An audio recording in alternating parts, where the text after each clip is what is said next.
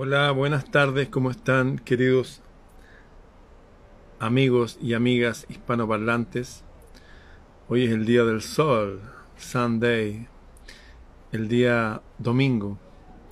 Y como siempre vamos a tener una reunión con todos ustedes junto al filósofo y etnógrafo Silay Mora. Como ustedes saben, él es un gran intelectual chileno con fama mundial, tiene más de 40 libros, ha recorrido toda América, ha sido docente en México, en varios países, tiene discípulos en todos lados, fue ex eh, sacerdote, hizo todo su seminario y se retiró al final, tuvo una historia que pasó increíble, que está en su último libro, tiene más de 40 libros, tiene muchas entrevistas, él y su mujer también, Birgit de Alemania, es muy interesante. Hoy día vamos a hablar un tema profundo, un tema realmente potente, porque vamos a, no nosotros, ¿ah? solamente vamos a señalar un dato, un dato con el cual se van a remecer las bases filosóficas y religiosas de toda la cristiandad. Cuando digo toda la cristiandad es toda, al 100%. Y también se van a remecer las bases del Islam y del judaísmo. Porque vamos a hablar cosas históricas y que están de hecho en los libros de ellos. Aquí tengo de la República Islámica de Irán el Corán. Voy a hablar cosas de aquí que guardan absoluta relación con el tema de hoy. Con respecto a la presencia del famoso Jesús, pero no solamente en las tierras de Jerusalén y Canaán, sino hasta Kashmir, en la India, y en todo el mundo islámico, en toda la ruta de antigua ruta de la seda.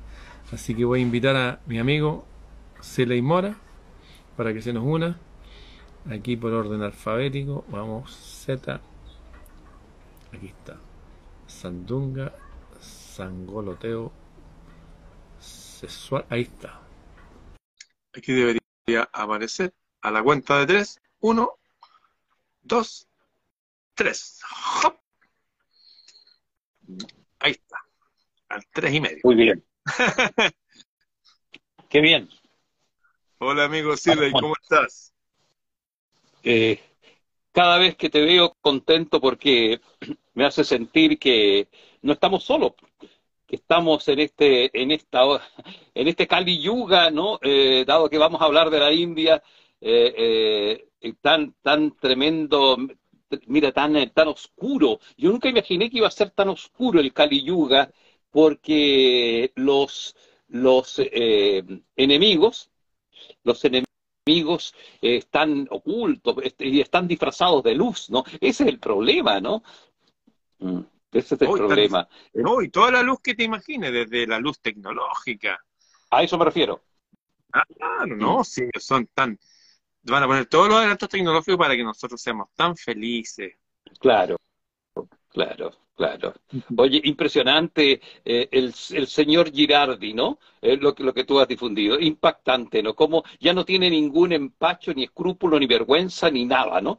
Eh, oye, un tipo que se supone es inteligente, fue senador de la República, director de los congresos futuros, y me impacta, me impacta la, la, mm, el, el, el, lavado de cerebro, ¿no? Que tienen ciertas, ciertas, ciertas mentes dirigentes. Dicho sea de paso. Para usar el, un término un término técnico, el caradurismo. así es, así es. Oye, Oye, y por eso que tenemos que nosotros que eh, enraizarnos en lo eterno, en lo permanente, en los modelos, eh, en los modelos eternos de, de, salvación del alma, como fue Jesucristo. Sí, por eso. Sí, así es. Oye, quiero hacer una introducción un poco. Quiero contarle a nuestros amigos que hace un mes y un poco más nos juntamos en mi casa con Siley y amigos, amigas, y, participamos de una conversación, un desayuno profundo, donde le contamos a Siley una experiencia que habíamos tenido particularmente con mi amigo Diego Vergara, en la cual nos tocó eh, dar unas conferencias con la presencia de Jesús en el mundo islámico y en la India. Aquí tengo el Corán y aquí se habla más de 40 veces de Jesús de, mm, el profeta Mahoma lo, nombran, lo nombran como cuatro veces. Habla muy bien de Jesús, habla muy bien de María, habla muy bien de la mujer. Y hay, una parte muy interesante que la quiero, si me permite, la quiero leer. Está en el, en, el, capítulo que ellos lo llaman Sura, ¿ah? capítulo 4. En la Sura 4, en el número 157, mira lo que dice.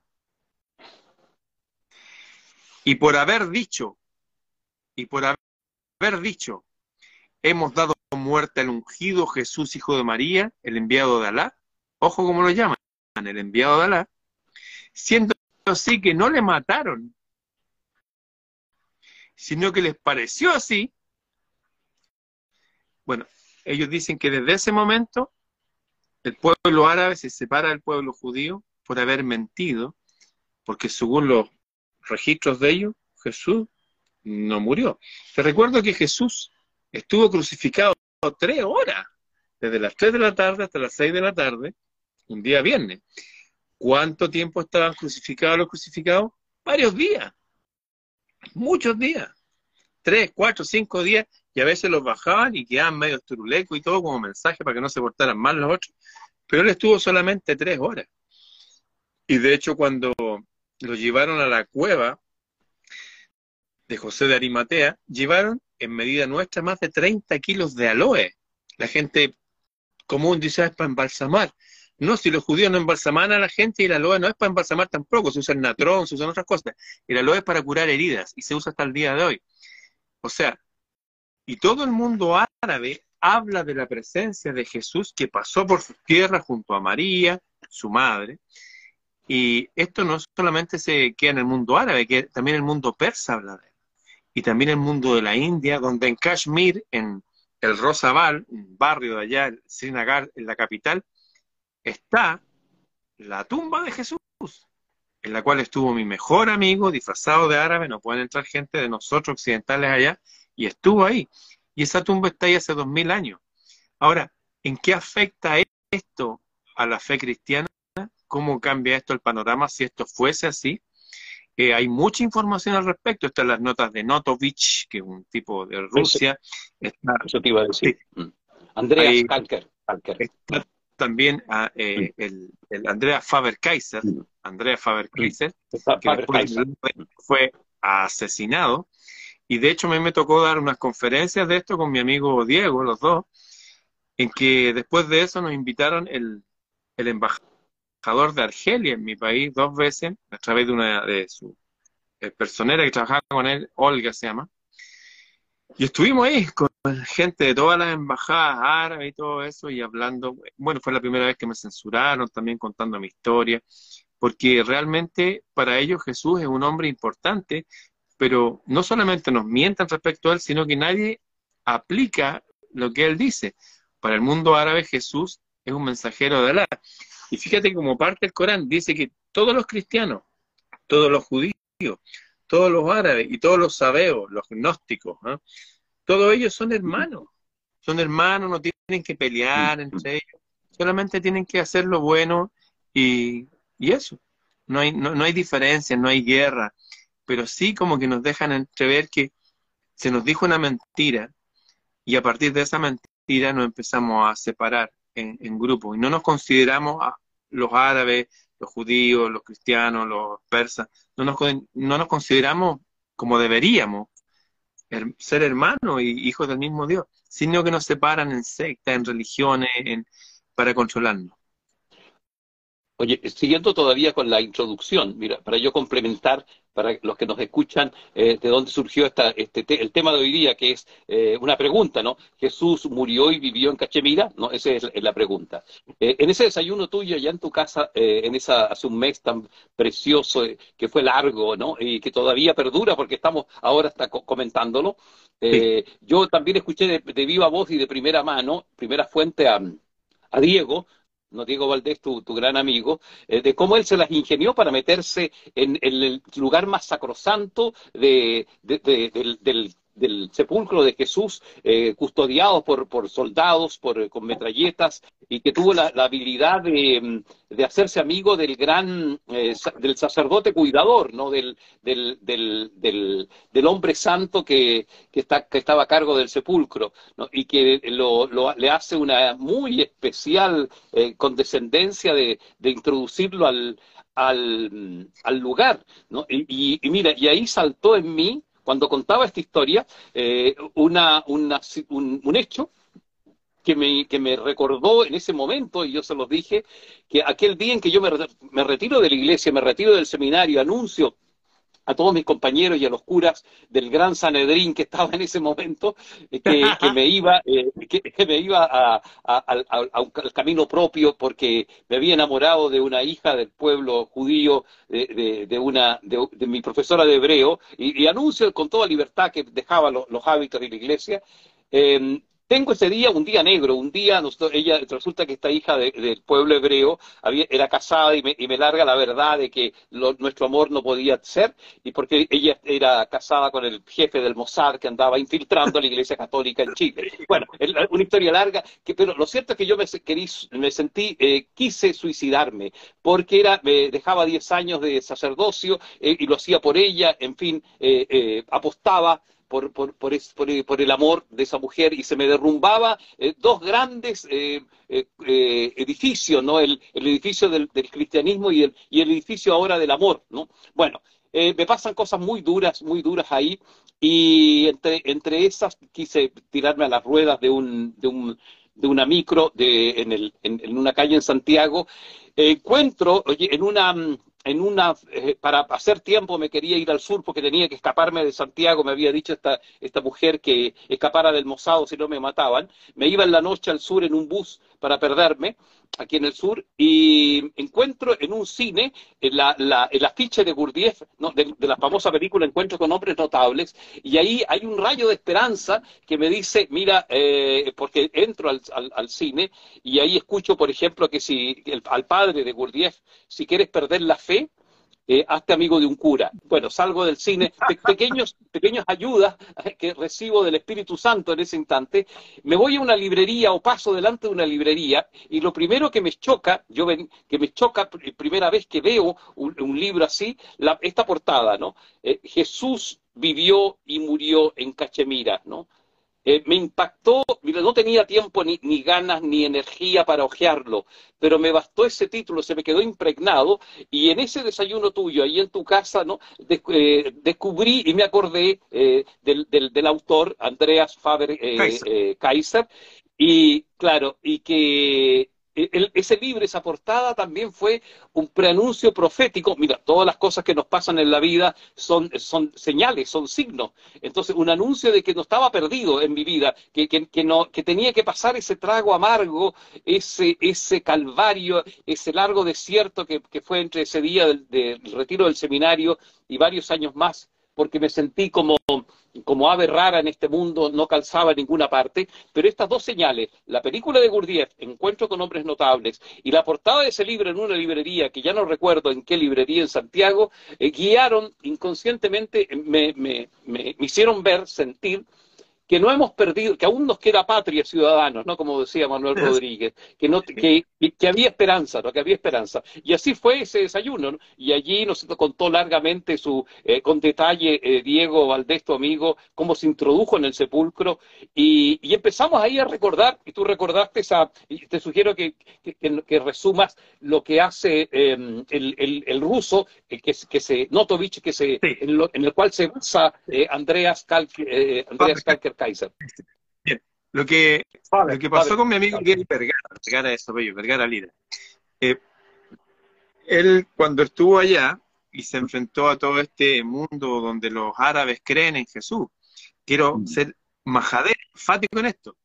Todo el mm. mundo árabe, todos los musulmanes de la tierra creen en Jesús, lo llaman Yusuf, y es para ellos un, un mensajero un hombre de Dios, pero que vino a nosotros, mm. vino al mundo occidental, no a ellos. Para ellos vino Mahoma, el profeta. de hecho, los musulmanes que siguen a Jesús como su profeta son como, por ejemplo, Cat Stevens, este famoso músico de los años 70, It's not time to make a change, just relax, take it easy.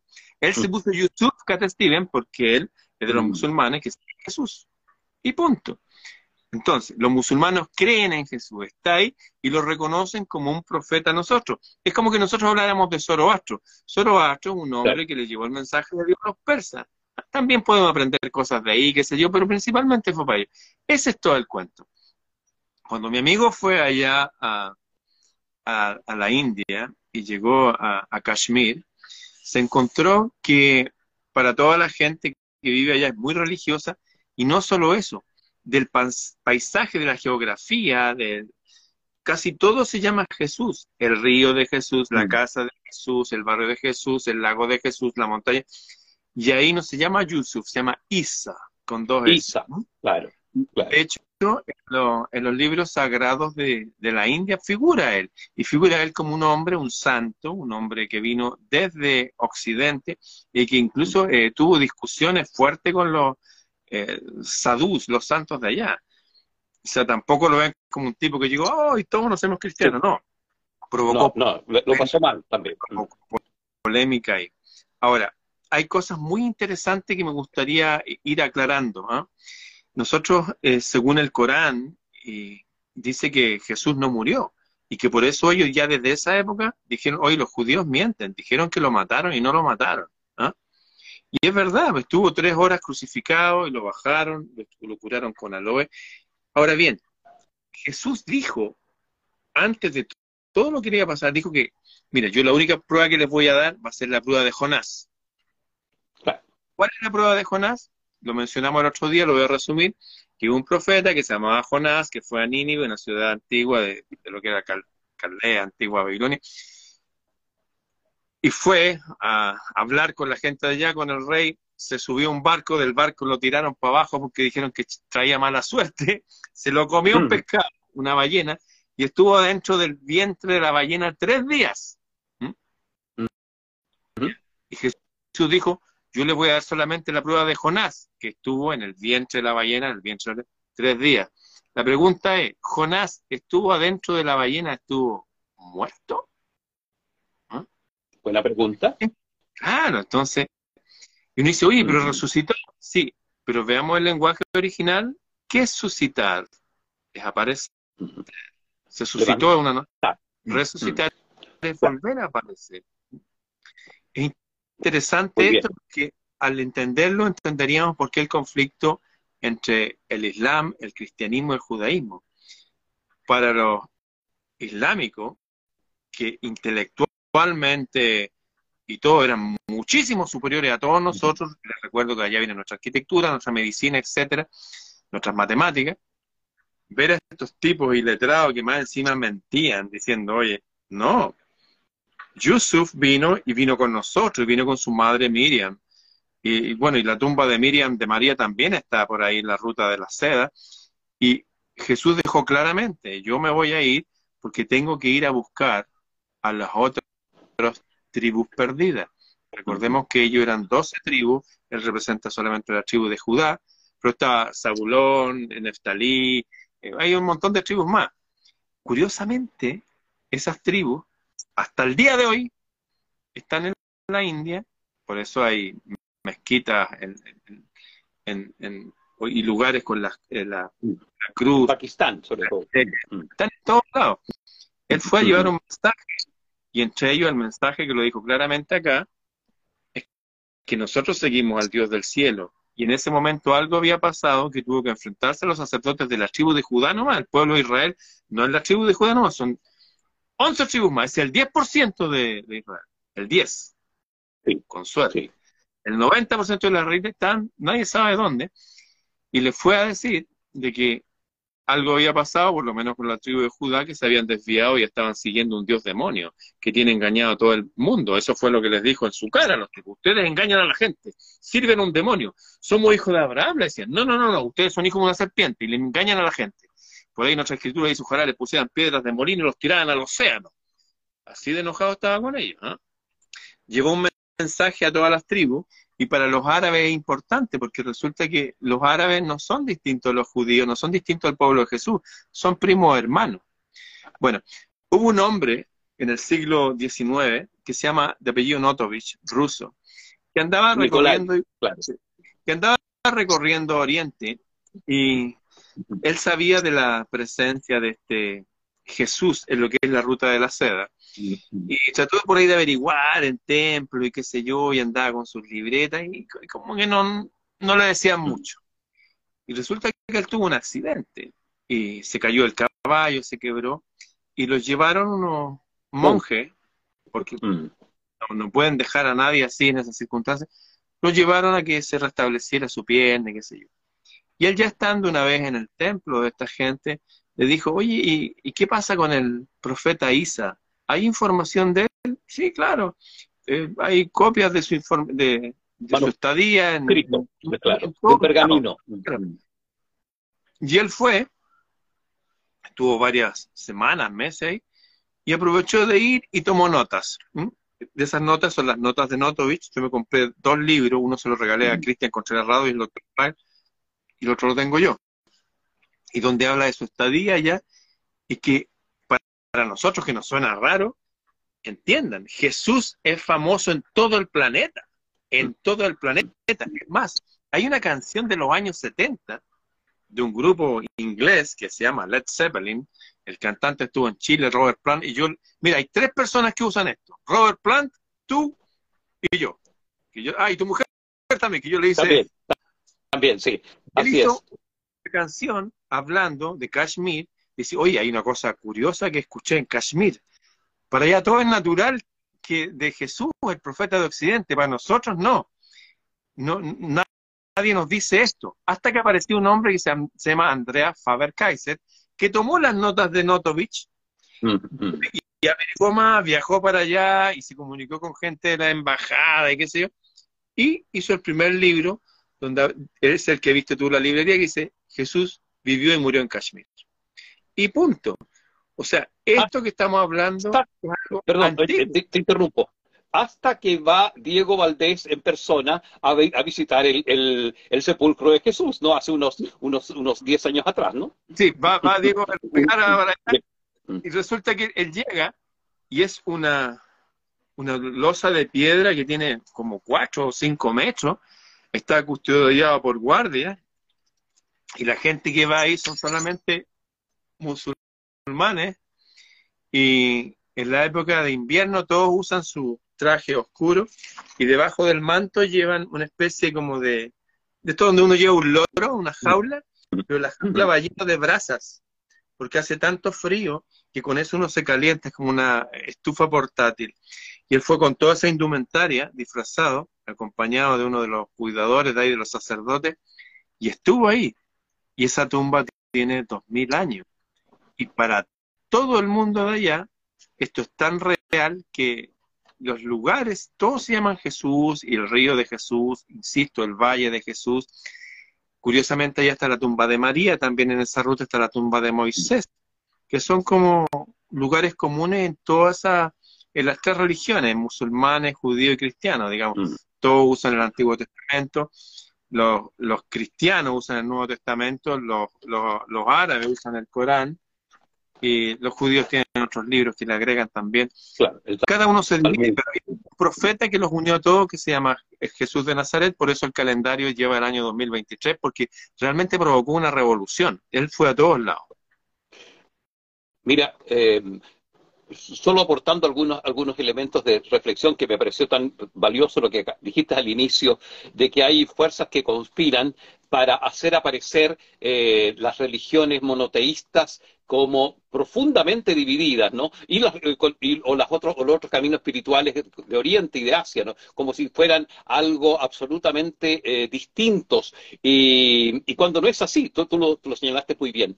Mira, el mismo Notovich eh, hizo, eh, también publicó un libro, a, él le interesaba, y, y, al parecer, al parecer está la, un poquito la diferencia, creo, mínima, mínima entre Notovich y, Andrea Faber Kaiser, que eh, Notovich eh, pensó que, pero no, no son en absoluto contradictorias, ni mucho menos, pensó que La vida secreta de Jesús, un libro que también escribió. La vida oculta de Jesús, eh, ocurre de- eh, cuando desaparece a los 12 años en el templo de Jerusalén, digamos, desaparece según lo- los evangelios, ¿no? En la vida pública llega hasta los 12 años, eh, pero antes había estado en Egipto, ¿no? Los evangelios hablan de que eh, se había ido a formar a Egipto. Él piensa de que todos esos años de formación ocurre en, en, en Oriente, en Pakistán, en la India, en los Himalayas, en, la- en- esa zona, Cachemira. Y, y mira, y, y al respecto se se me acabo de recordar, porque no, no, no lo, voy a, lo voy a decir ahora, si no se me va a olvidar, Un personaje que están, que tan autorizado en Occidente, ¿no? que no es, que, que es en nada eh, de, un respeto enorme, quizás el personaje del hindú más respetado en Occidente y más seguido en Occidente sea eh, eh, Paramahansa Yogananda. Sí. Paramahansa Yogananda dedicó su vida, entre otras cosas, a, hacer un exégesis, una interpretación, una actualización del mensaje de Jesús, siendo él un swami, siendo él un yogi, ¿no de alto rango, ¿no? de alto rango, y mire, y tiene un libro que se llama La Segunda Venida de Cristo, ¿no? Un yogi, un swami hablando de Cristo, eh, es su, incluso en los templos de Yogananda, en los templos de, de la Self-Realization Fellowship, que fue su organización re, no religiosa, sino espiritual, eh, hay cinco grandes figuras eh, en el altar, ¿no? Eh, está Krishna, Cristo, eh, Babaji el, lo, y los dos maestros de Yogananda, Sri Yuktesvar y, y, y, y, la Giri Mahasaya, ¿no? Entonces, en el altar, lo, los grandes iniciados para, para la, eh, esta, esta institución llamada eh, Self-Realization Fellowship, Fellowship, son, son está, está, está, Cristo y está Krishna junto a estos cuatro hindúes. Bueno, Yogananda dice en el libro, mira, me acordé, eh, La Segunda Venida de Cristo, que eh, para él también fue muy natural en su niñez, eh, eh, observar y encontrar lugares en donde Jesús pasó en, la India, cercano ¿no a, a, la zona a la zona de los altos de las altas montañas ahí en los Himalayas, que es una que es un lugar común, ¿no? nadie se asombra de que Jesús ni, ni mucho menos se cuestiona que Jesús es parte de la tradición de los grandes yogis de, de la antigüedad y que el mensaje es idéntico, no coincidentemente idéntico al de Krishna, al de Babaji, después un, un, un, maestro espiritual eh, que, que, no, que, ha vivido cerca de 500 años y que no que de repente se corporaliza, en fin. Mira, tiene una, unas muy buenas páginas para eh, testificar y reforzar lo de Notovich y lo de Andreas eh, Faber-Kaiser. Eh, ¿no? E, eso como, como comentario. Y mira, y lo otro que quiero yo también señalar, reforzando tu idea de mm, de lo artificiosa y artificial que es esta pugna de las tres grandes religiones monoteístas. Mira, hay, hay otra cosa y una verdad oculta que nadie la, la, la, quiere, la quiere reconocer. Ninguna de las tres religiones monoteístas la quieren reconocer, pero es una verdad que grita al cielo. Mira, eh, que, que el monoteísmo no es propiedad de Moisés, ¿no? Ni, ni, de la religión judía, no es propiedad nosotros de la Iglesia Católica, no, eh, ni, ni, ni, siquiera ni siquiera Cristo predicó, el, eh, ni, ni, siquiera Cristo fue el, el, el, el, primer hombre, el primer profeta que habla sobre, sobre un Dios único y universal, eh, sino que a eso voy, ¿no? El, fundador del monoteísmo está en Egipto, Akenatón o eh, Amenofis IV, ¿no? Fue un, un, faraón, ¿no es cierto?, que funda un nuevo reino, que funda una nueva capital en Telelamarna, y a, a Amenofis IV, que después se hace llamar Akenatón, ¿no? Es, entonces, Egipto es la madre, Egipto país árabe, país del Oriente, es la madre de, de, de, de, de lo mejor, de la sustancia más pura eh, de la tradición espiritual del mundo. Del mundo. Entonces, eh, las tres religiones monoteístas nunca han puesto eh, la verdad, ¿no? Eh, mira, por ejemplo, y hay otro, hay otro, elemento más, cuando yo estudiaba la Biblia en el seminario, los salmos, los salmos de, del, Antiguo Testamento, los salmos que, que son tan populares y, tan conocidos en el cristianismo, ¿no? Eh, como, como, como, parte del culto y de la oración diaria. Eh, lo, la, la, el, me acuerdo, el 80% de los salmos son una copia cristianizada o judaizada, dependiendo del caso, de los himnos a Atón, ¿no? Así que es. son una copia exacta, cambian, en vez de decir Atón, ¿no? eh, eh, dicen eh, Señor, el Dios de los ejércitos, o, o el, el Adonai, nuestro en fin, en fin, ¿no? Entonces, el, los salmos, mira, eh, libros como esos son, son, son judíos, son, no son judíos, ni son cristianos, de origen son egipcios, eh, eh, creados en la época de Amenofis IV, ¿no? Entonces, Jesús es muy natural que después que hayan sido perseguidos eh, lo, los niños pequeños por, por esa noticia que le llegó al, en, Judea cuando, cuando nace Cristo y llegan los, los magos a, reverenciar al, al, al, Mesías que llega, ¿no es cierto? Eh, eh, huyen, huyen Egipto José y María eh, por esa persecución porque había orden de matar a todos los niños pequeños. Hay el único dato que aparece en el, Nuevo Testamento es que se van a Egipto, pero resulta, y, es muy lógico que se vayan en, en, Egipto, porque en Egipto estaba la, está el origen a eso voy, ¿no? El origen del misterio mayor de la humanidad, el origen de lo que somos, el origen también cómo, cómo Dios se acerca y se encarna en, esta humanidad. Entonces, allí esa idea tuya me parece genial de hay fuerzas interesadas en dividirnos, confundirnos, en ocultar, en hacer aparecer como distintas eh, las, tradiciones. Por favor, tú que has estudiado eh, y has recorrido América con tus enseñanzas, dile, cuéntale a la gente, ya nos quedó claro que los salmos vienen de, Egipto, son del libro del Egipto antiguo, de Akenatón. Akenatón es un personaje muy especial porque es el papá de, tu, de Tutankamón. Y su mujer Nefertiti, cuando uno ve los, eh, sus frisos, eh, lo que queda de ellos, porque los borraron, los borraron hasta el nombre, tenían sus cabezas bien largas hacia atrás, como los paracas de Perú, y una historia bien interesante. Pero algo para dejar a la gente, algo más para que se lo lleven hoy día. Cuéntanos del origen de la palabra amén, que también tiene relación. Amén. Ah, claro. Mira, yo contaría el origen de, dos palabras. Mira, el, origen de la palabra Dios, en primer lugar, mira, eh, ¿qué, cosa más importante que el tema, eh, ¿quién, quién no habla de Dios? no Dios, eh, procede de, Tot, que en, egipcio antiguo es eh, de, Geuti, ¿no? Geuti, una DJ, eh, la, D aparece inicial, ¿no? Pero que en, en, fenicio se cambia después a Geut, de Geut, muy parecido al, original egipcio, ¿no? Que en, en letras eh, consonantes es Tot, pero es de Geuti. Y pasó al Geut eh, fenicio, después del Geut pasó al Zeus griego, del Zeus griego pasó al Deus latino, en latín, y del Deus latino al, a Dios, a, Dios eh, eh, eh latín, latino, en, español, en castellano. Entonces, mira, la palabra Dios viene del el padre de la escritura, del revelador de las letras sagradas, ¿no? de los jeroglíficos, de Thor, ¿no? que en, en Egipto, en, en eh, Grecia se conoce como Hermes Trimegisto, ¿no? y en Roma como Mercurio. Entonces, nuestra palabra Dios ¿no? Eh, procede de Egipto de nuevo, ¿no? Y la palabra Dios es usada universalmente. ¿Quién no usa la palabra Dios? ¿Mm? Los judíos, por respeto, eh, hacen un, usan la, letra D con un asterisco y la S. Me parece muy bien porque así no se mm, antropomorfiza, ¿no es cierto? Lo infinito, lo, lo, lo que no tiene forma, ¿no? Eso es interesante, un dato interesante de, los judíos, cómo, lo hacen. Y amén.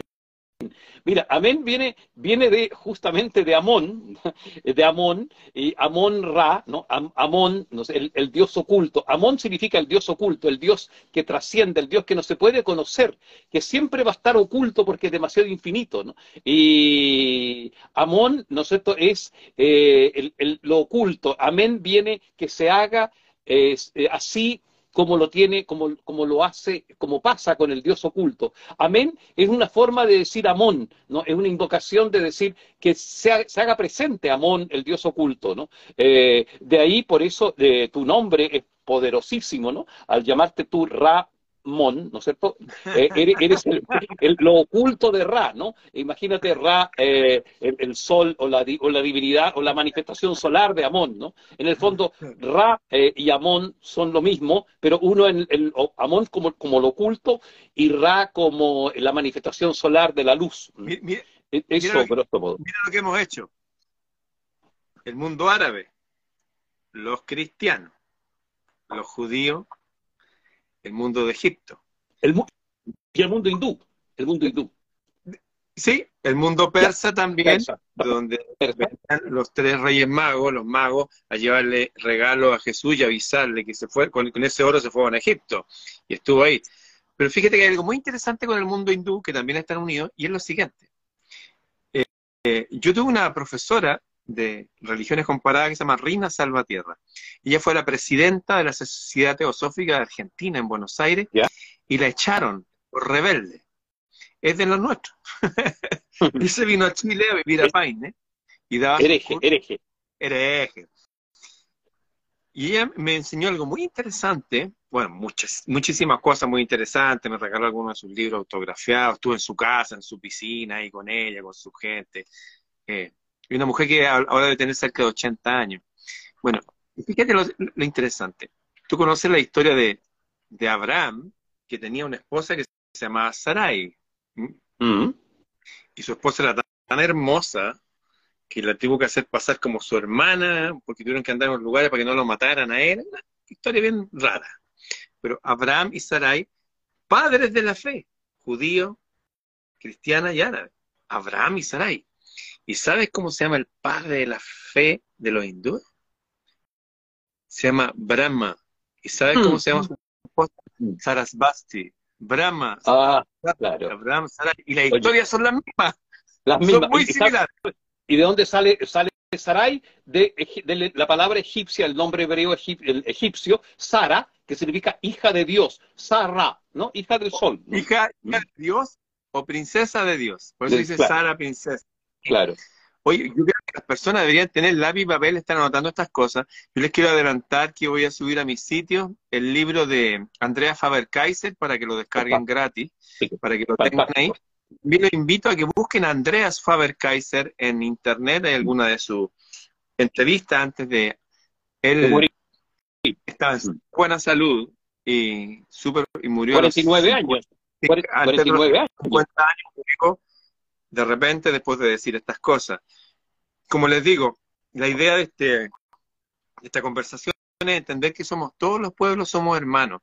Y si hay divisiones, están hechas por los hombres. Y en estos momentos que nos dividen para reinar, es muy inteligente tener en cuenta de que no hay diferencia y respetarnos. Los grandes adelantos en la historia siempre se hicieron cuando las personas se respetaban. Por ejemplo, cuando viajaban para acá los primeros europeos en sus naves, más conocidos como los caballeros templarios, en sus naves iban judíos, iban árabes, que eran generalmente los médicos, iban vikingos, que eran los navegantes, de hecho escribían en runa, eh, no hacían diferencia. Que como dice, quiero leer esto, me voy a dar Mira, lo voy a leer literalmente para que no se lo olviden más. Esto está en la Sura 2, en el capítulo 2 del Corán. Lo tengo marcado en naranjo. Ya. Ahí si alguien le quiere tomar una foto, lo voy a leer. Dice, mira esto. Todos los creyentes. ¿Quiénes son todos los creyentes? Los judíos, los cristianos. Los cristianos salen ahí. Salen ahí porque los consideran como personas creyentes y buenas, y los judíos también. Los sabeos, aquí me voy a detener. ¿Quiénes son los sabeos? también conocidos como gnósticos, también conocidos como los descendientes de la reina de Saba. De ahí viene un montón de escuelas filosóficas, qué sé yo, hasta Darío Salas bebió de esta fuente. Bueno, los creyentes, los judíos, los cristianos, los sabeos, todos, todos, todos, todos los que crean en Alá, así lo llaman ellos, de hecho a Jesús le dicen profeta de Alá, todos los que creen en Alá. Y, en el último día, en que va a haber un día en que se nos va a juzgar por nuestras obras y se nos va a decir, estos tipos, ¿sabes qué? Lo hicieron bien. Que pasen a la otra etapa pues hay que no, lo hicieron tan bien. Parece que se van a tener que reciclar o apagar sus conciencias, qué sé yo. Todos los que crean en Alá y en el último gran día y obren bien, no es una cuestión de creer nomás, sino que hagan buenas obras, que tengan una buena vida, que hagan de su vida algo significativo, trascendente. Todos los que obren bien, esos todos tendrán su recompensa junto a su Señor. No tienen que temer nada, y no estarán nunca tristes. Mira, promesa de gozo, sin temor, en armonía, en paz, aunque seamos aparentemente, como nos juzgan, de creencias distintas. Las creencias tienen que ver con la geografía, tienen que ver con la época. como tú señalaste, todos los que creían en, la sociedad de Yogananda, por ejemplo, que tenía ahí a sus maestros, tenía a Jesús, tenía a Krishna. Krishna murió de tres flechazos. Y la historia es bien mm. parecida Mm. Y hay más, relaciones. Yo puedo relacionar hasta con el mundo de los vikingos y de los mayas, no nos vamos a extender porque estamos casi en la hora. Pero quiero decir que no juzguemos por nuestra religión. Si usted es un católico, sea un buen católico. Si usted es un evangélico, sea un evangélico ejemplar. Si usted es testigo Jehová, lo que sea, sea una buena persona. Eso es lo más importante. Y siga usted siendo musulmán, si lo es, y judío, si lo es. Lo importante es que nos llevemos bien y tengamos buenas obras en nuestra vida y que creamos que realmente se nos está evaluando y hay un día, efectivamente, que el examen final se nos va a decir como esa pluma de Maat donde pesaba nuestro corazón. A ver, ¿qué pasó?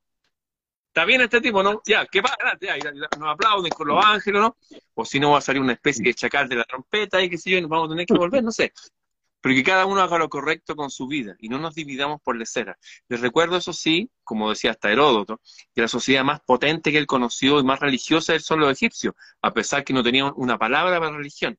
Y todos nosotros vivimos de allá. Jesús se crió en Egipto, los primeros 12 años al menos. Eh, las palabras que usamos, los salmos de la Biblia vienen de allá. De hecho, el pueblo hebreo estuvo cuántos años en Egipto? Siglos estuvo en Egipto. ¿Ustedes no creen que acaso no aprendieron de su idioma? Por supuesto que aprendieron de su idioma. Nosotros llevamos 200 años aquí. Dime.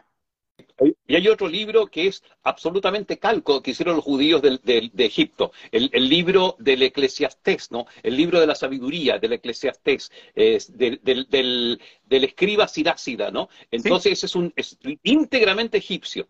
Mira, eh, ya que tú mencionaste los, el, juicio, eh, vamos a ser juzgados por, por la pluma de de más, que es la verdad.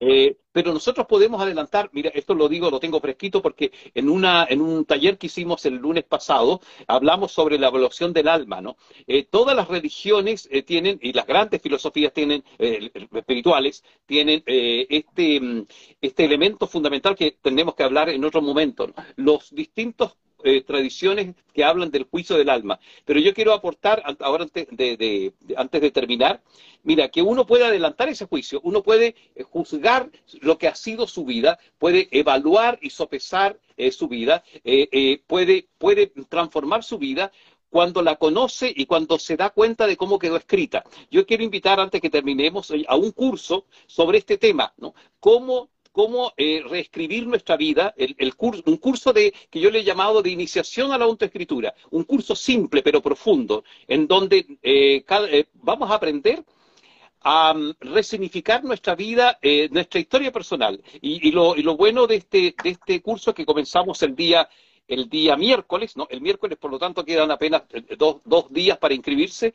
Eh, va a ser dado en forma digital con un cuaderno de trabajo, con una guía muy concreta de cómo analizar tu vida, cómo leerla y después eh, eh, cómo encontrar dentro de tu propia historia personal eh, perlas de sabiduría y, y, en el fondo las preguntas todas apuntan a que uno vaya autoenjuiciando, autoevaluando de inmediato antes que nos lleguen los poderes supremos para que, evalúen nuestra vida y nos digan, no sé, usted no está apto para el cielo, por dar, por dar una metáfora, ¿no? Nosotros mismos ya vamos, eh, eh, podamos ir eh, evaluando lo que nos pasa, lo que sentimos, lo que somos, de qué estamos constituidos, cuáles son nuestras certezas, cuáles son nuestras verdades más hondas, cuáles son nuestras maravillas, en fin, todo esto en, una, en, una, en un curso que, dura, que cada persona, como es digital, son, son nueve pequeños videos, son nueve videos con un cuaderno de trabajo.